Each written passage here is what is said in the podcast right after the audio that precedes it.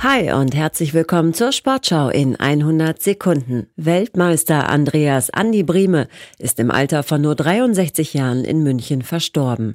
Der gebürtige Hamburger sei heute Nacht infolge eines Herzstillstandes plötzlich und unerwartet verstorben.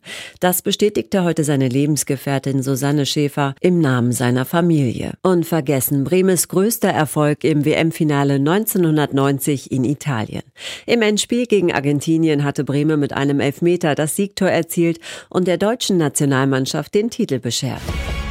Noch nicht offiziell beantwortet, aber wohl kurz davor ist die Trainerfrage beim Hamburger SV. Nach übereinstimmenden Medienberichten soll Steffen Baumgart den Fußball-Zweitligisten übernehmen. Danach könnte der Ex-Kölner bereits am Dienstag das erste Training beim HSV leiten. Borussia Dortmund will in der Champions League den ersten Schritt Richtung Viertelfinale machen. Der BVB tritt zum Start in die K.O.-Runde bei der PSW Eindhoven an. Nach Rang 1 in der schweren Gruppe mit Paris Saint-Germain, AC Mailand und Newcastle United gehen die Schwarz-Gelben als Favorit in das Hinspiel.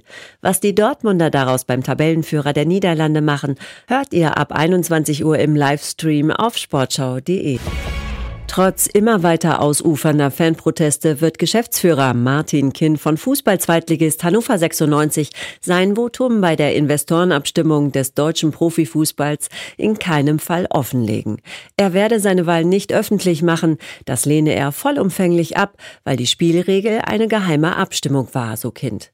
Er bezweifelte zudem, dass seine Stimme beim Votum der 36 Profiklubs im Dezember die entscheidende war. Das war die Sportschau in 100 Sekunden.